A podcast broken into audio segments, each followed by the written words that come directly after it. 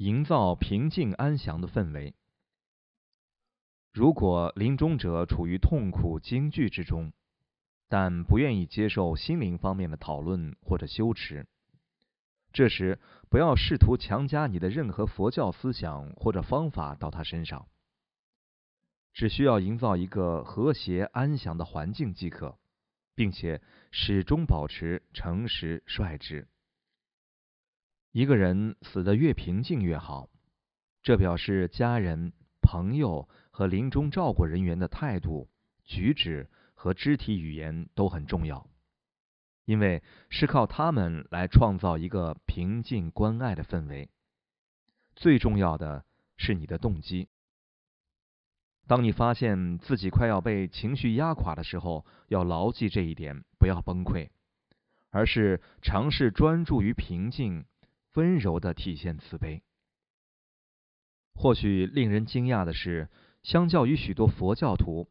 非佛教徒最终经常会用更加平静的心态面对死亡。仅仅因为一个人是佛教徒，并不自动意味着他们很平静。一个在活着时焦躁不安、紧张烦躁、难以释怀、执着心重、无法放下的人，并不会只因为自己即将死去就突然变得平静。还要记住。